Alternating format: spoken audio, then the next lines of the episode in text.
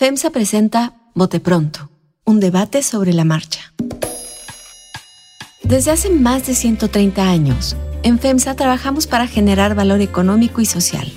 Buscamos ser el mejor empleador y vecino de las comunidades en donde tenemos presencia.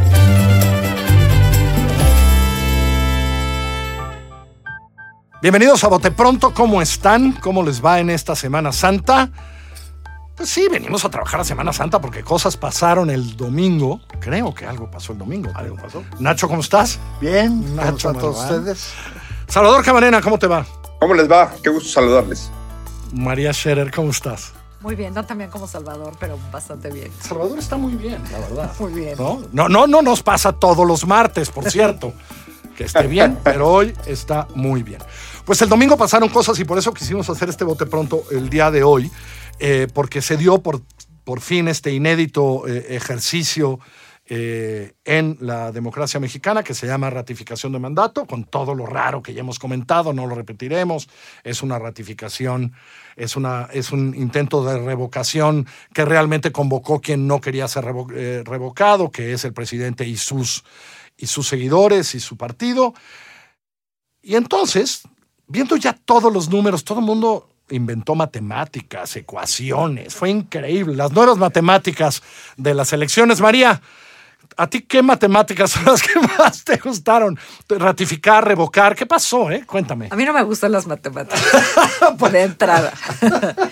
Pero, pero sí creo, o sea, creo que de lo más sensato que yo he leído, Carlos, es que no, no, no puede compararse lo que pasó el domingo con una elección, ¿no? O sea, ahora sí que es eh, comparar peras con manzanas. Y, y sin ánimo de compararlo, pues no, no me parece un mal resultado para López Obrador, ¿no? A mí, 15 millones de votos me parecen muchísimos votos cualquier día, en cualquier momento, en cualquier circunstancia. Y más para ese ejercicio. Sí, claro. Ahora, o sea, creo que una de las cosas que evidentemente son muchísimas, ¿no? Y- Pero, pero, pero una cosa importante que hay que distingui- distinguir de una elección con lo que pasó el domingo es la emoción y la pasión con, las que, con, lo- con la que uno va a votar, ¿no? Sintiendo que va a cambiar el orden de las cosas o con la esperanza y la ilusión de cambiar el orden de las cosas. Esto fue todo lo contrario. Más o menos todo el mundo sabía de qué iba, más o menos todo el mundo estaba convencido anticipadamente o no. Eh, no creo que nadie haya cambiado de opinión antes de la, intensa, de la intensa campaña del gobierno, no. Fue otra cosa. Tampoco estoy convencida de, de, eh, bueno, también han circulado muchas versiones de para qué la revocación y las razones atrás de la revocación, ¿no? Como si medir el músculo de Morena, no. Yo no sé eh, tampoco que tanto sirva para eso, pero creo que es un buen resultado para, para el gobierno. Sí, fíjate, yo había escrito, en algún momento escribí que quién iba a un partido de fútbol, ah, ¿no? Al estadio cuando ya sabías el resultado. Pues ahí sí hubo fans que fueron a más a celebrar al equipo que iba a ganar, caray. O sea, sí juntaron, ¿no, Salvador? Bueno, yo creo que no es tan buen resultado o diría que se puede medir de otras dos maneras. Al final de cuentas fue una operación gubernamental, por no decir una operación de Estado.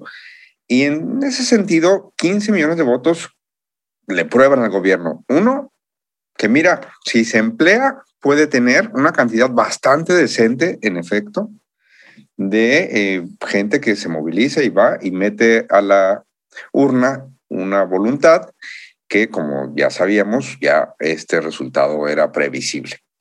Pero por otro lado, híjole, 15 millones de votos y con todo lo que hicieron y cuánto costó, porque no sabemos cuánto costó esa movilización, creo que da mucho que pensar sobre qué van a hacer cuando tengan que enfrentar la elección presidencial de 2024, porque ahorita ya dicen, ah, ya tenemos 15 millones de votos, bueno, pero necesitamos 20 o 22 para ganar.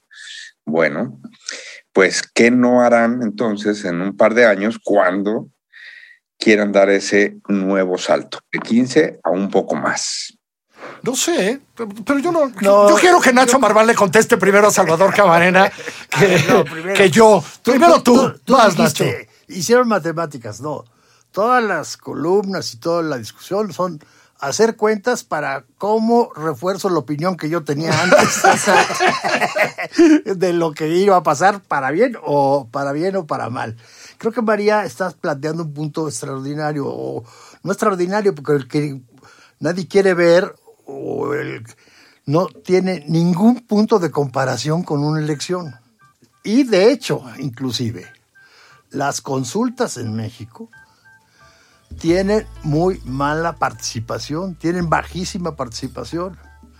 En ese sentido, esta, bueno, pues llegó al máximo por la participación, por la promoción del gobierno, eh, etcétera, etcétera. Otra cosa que también es importante, creo yo, es, fue un éxito para el gobierno, sí, pero también fue un éxito para el INE. Ah, no, bueno, eso hay que decirlo. Para los- La logró para- muy bien. pa- pa- para los dos, muy, muy, eh, muy, muy bien. Que si para el 24, que si para... La verdad, ahí todo el mundo está especulando, no hay muchos elementos porque no son cosas comparables. En lo inmediato, yo sí creo que hay seis estados, digamos, cuyos candidatos a, la gubernatura son números que les son muy útiles. Digamos, tanto Quintana Roo, Tamaulipas, Hidalgo y Oaxaca, los candidatos de Morena dicen, aquí tengo una base, aquí tengo, digamos, ya movilizado. Y por otra parte, Ahora, mala noticia en Durango, por ejemplo, fíjate, viéndolo así. A Durango dije que mal, perdón. No, mala noticia en Durango, porque el, el, el sí a la revocación en Durango es más alto que el nacional. No, ahí- es curioso. Ahí ¿no? el dato, ahí el dato Sí. es muy bueno para los candidatos Eh, de la de- Santa Alianza. de oposición, De, exacto. de- de oposición, en donde dos meses antes de la elección saben exactamente en el territorio cómo están las cosas, a dónde tienen que atorar. Este, eh, en ese sentido, yo creo que no hay mayor especulación de que a ellos sí es información que les puede ser muy, muy útil. Sí. A mí en esto de las matemáticas solo diré esto para lo que dice Salvador del 83%. Por, la gente que dice, 83% no votó. Perdón, en un país que nuestro promedio de votación en elecciones de verdad está anda por el 50%, no digan 83%, les ruego, ¿no? Porque hay la mitad del país que nunca ha votado. O sea, que ¿no? está sobre el 55, el 50, a veces el 49 en gubernaturas, el 45, ¿no? Entonces esto del 83% no votó, no, perdón. La mitad del país nunca vota. Y además la mitad del que- país no sabe dónde ir, ¿no? Y no sabemos por qué no votaron. O sea, están queriendo como cuando adjudican indecisos, ¿no? Haciendo fórmulas para ver qué hubiera pasado con esa gente. No sabemos qué. Por eso sí, los datos, digamos, me, me parece muy interesante lo que dice Nacho, y ahorita le doy la palabra a Salvador, que es esta parte de ver los no a la revocación, eh, perdón, los sí a la revocación, que me parece que le da una guía, ¿no? El más alto Nuevo León, por ejemplo, es decir, Morena sí que ni tenga muchas esperanzas, ¿no? Este, esos, esos sí a la revocación, que fue quien hizo el esfuerzo de ir y de votar, pues ahora sí que... A ver, que hay una movilización en contra importante. No, no, o- o- o no, sí, exacto. Salvador. Yo, la verdad que no entendía en que estábamos en desacuerdo, pero bueno, hay, hay veces así ocurre. Eh, No, tú estabas ya especulando para el 24, eso fue la única No, no, no, no, no, no, no, no estoy especulando. Lo que vimos ahora es lo que vamos a ver el 24, una operación de Estado, Nacho. Eso fue lo que vimos. Perdón. Eh, en efecto, en este país no vota, ca- casi siempre votamos como el- entre el 40%. Salvador, ya tienes edad para, para acordarte de verdad cómo eran las operaciones de Estado, ¿eh? No, Acuérdate cómo bueno. eran. O sea, no, no, es que Bueno, no, no podemos abaratar los adjetivos de esa manera. Estamos en voto pronto, somos gente seria. A ver, no, no, no, no, no, no, no, no. eh, ¿Existe veda electoral o no existe veda electoral? Sí, sí existe. ¿Se prohíbe entonces en esa veda promover? Sí se prohíbe. ¿Qué hicieron las autoridades de Morena? Violar esas prohibiciones. O sea, reiteradamente y hasta descaradamente. En, Con en este en- buena de- medida, Salvador, porque no tenía... Con este juego de, de chistoretes tipo Claudia Sheinbaum, de estoy hablando de lo que me prohibieron hablar, pero no voy a hablar de lo que me prohibieron hablar. O sea, por el amor de Dios. por- a ver, ¿por qué es posible, y fondo. ¿por qué es posible ese cinismo? Porque no tiene consecuencias. Exacto. En una elección No, donde hay... Espérame, en una elección en donde hay competencia y si te pasas de la raya excesivamente te la pueden anular, te autocontrolas y tienes quien te vigile más allá de la autoridad Sí, y te pone la denuncia, etcétera. o sea, por favor, pues, Salvador. No, no, no, no, no, a ver otra vez. Entonces, ¿cómo que no tiene consecuencias? Perdón. ¿Existe o no la prohibición? Ahora, Un ejercicio que no tuvo ningún sentido. déjame voltear, de- Ok. de- déjame voltearte, déjame voltearte en tu misma lógica, Salvador.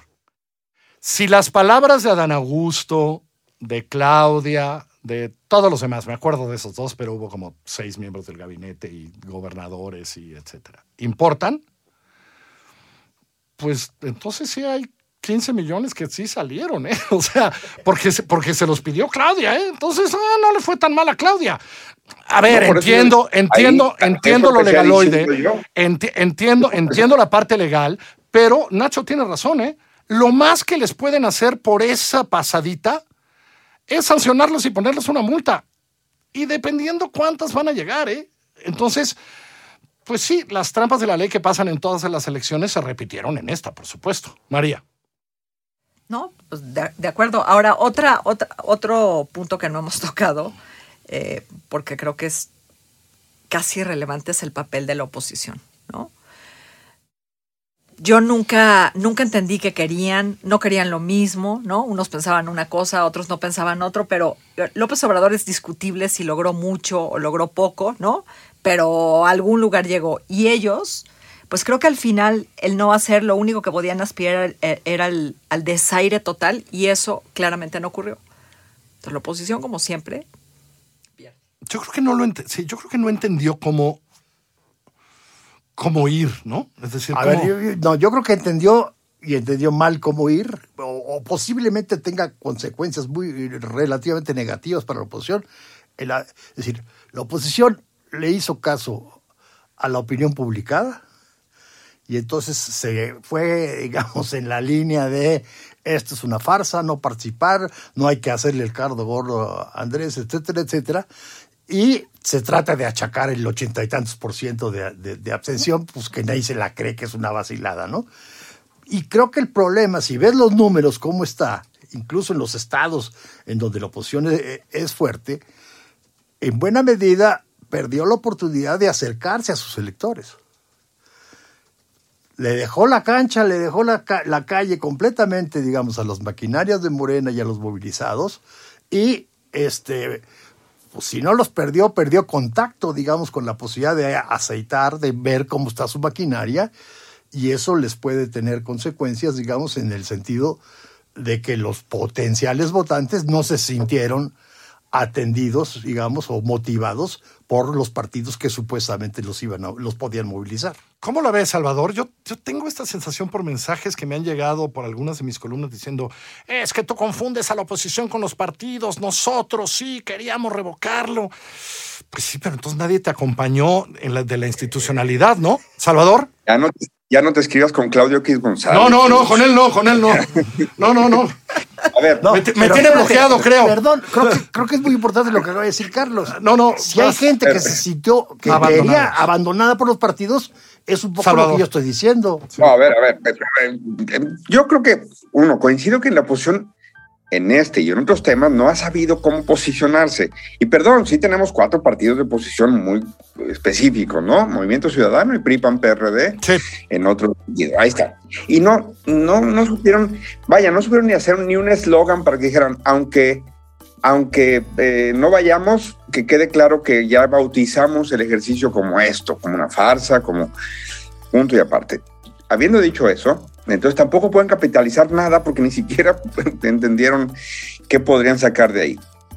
Pero es cierto que es un ejercicio de revocación y que el presidente los estuvo queriendo meter en un callejón donde mm, tú mismo lo dijiste, Carlos, en una de tus columnas.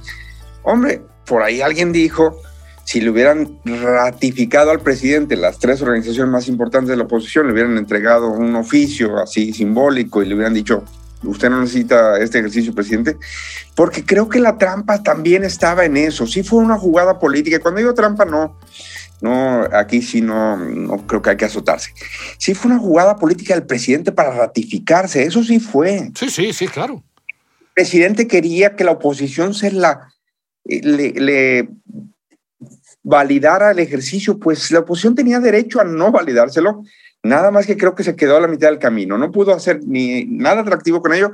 Y no sé, sí creo que en Jalisco, en Nuevo León, en, Guanajuato, había gente que quería revocar al presidente, como es obvio, son estados donde se dio una alta votación eh, proporcionalmente eh, con respecto a, a, que sí se vaya, el presidente que sí se fuera, pero no se convirtió nunca en eso. Nunca hubo un debate de que se va o se queda. Nunca fue duda para nadie qué iba a pasar con ese proceso, quién iba a ganar. Fíjate, sí, me quedo con aquello porque además nos lo contó este experimentado político mexicano hace muchos meses a Salvador y a mí juntos. Aquello que nos dijo, dijo, es que si yo fuera la oposición, hago un gran escrito todos juntos diciendo, señor presidente, está usted ratificado. Haga usted lo que quiera, pero usted, nosotros, lo ratificamos, porque más allá de diferencias lo ha hecho muy bien. A lo mejor esa, esa narrativa hubiera funcionado mejor. Esa narrativa hubiera. Digamos, Por lo menos hay una sí, narrativa eh, que la lugar, oposición nunca tuvo, ¿no? O una en conjunto, digo cualquiera, Exacto. pero una en conjunto. Pero estaban divididos también en eso y ni siquiera lo discutieron a fondo, ¿no? Nos dejaron correr la narrativa de que no había que participar en la farsa, a veces no tan pasivamente, sino también bastante, de manera bastante, bastante activa al Damián Cepeda se lo pusieron en el pan adentro. Por ir, por, por, por ir a votar. Por, ir a votar, digamos, este. Entonces, se, eh, que quisieron, digamos, surfear y en el confort de montarse la ola, diciendo, bueno, pues si va a haber mucha este, abstención, nos la, nos la achacamos lo más que se puede y se acabó. Y yo vuelvo al punto, es decir, si hay gente de, que reclama, digamos, que los partidos no son la oposición, que ellos querían ir y demás, pues sí, la verdad, abandonaron, digamos, la posibilidad de conectarse con esa gente. Porque imaginemos si en vez del uno y pico por ciento a favor de la revocación tuviéramos el 10 por ciento. Eso sí mete en un lío al presidente. ¿eh? Es decir, a partir de, como bien dice Salvador, porque, porque vimos la movilización, las operaciones, etcétera. Imagínate si 10, se acaba eso en 10%, ¿no, Salvador? Si 10% se manifiesta libremente, ahí sí por revocar, habla de eh, pues una pulsión que quizás se puede explotar por el lado de los opositores. Bueno, yo creo que es muy sintomático los estados que andan en el 10% de, re, de, de revocación este, que supuesto que, entenderás que votaron libremente, ¿verdad? este, eh, eh, evidentemente tenía significado representar un cierto número este, para conectarte con la gente que supuestamente está descontenta, ¿no? Sí, pero no se hizo así. En fin, vamos a descansar unos días. ¿Tú también, María? Sí, así es. Salvador, ya puedes descansar. ya andábamos en eso, ya andábamos. Ah, ok. Ah. Nacho, unos días. Salvador. Gracias a todos ustedes. Esto es Bote Pronto. Nos pueden escuchar en así como suena.mx. Por cierto, si usted usa Apple Podcast, tenemos un nuevo canal en donde está todo lo que hacemos aquí en Así como suena todos nuestros podcasts. Vaya para ahí, suscríbase a ese canal y le van a llegar todas nuestras actualizaciones. Gracias a todos ustedes. Soy Carlos Puch. Que tengan un par de días de descanso. FEMSA presentó Bote Pronto, un debate sobre la marcha. Desarrollo sostenible, primera infancia y promoción del arte son las tres líneas de acción con las que FEMSA genera valor social en las comunidades. Conoce más en fundacionfemsa.org.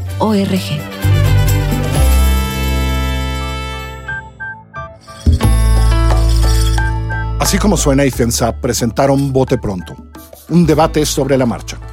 La dirección editorial es de María Scherer, la producción ejecutiva de Giselle Ibarra. Yo soy Carlos Puch, quien trabaja con todo este equipo, y le presento cada semana nuestras historias.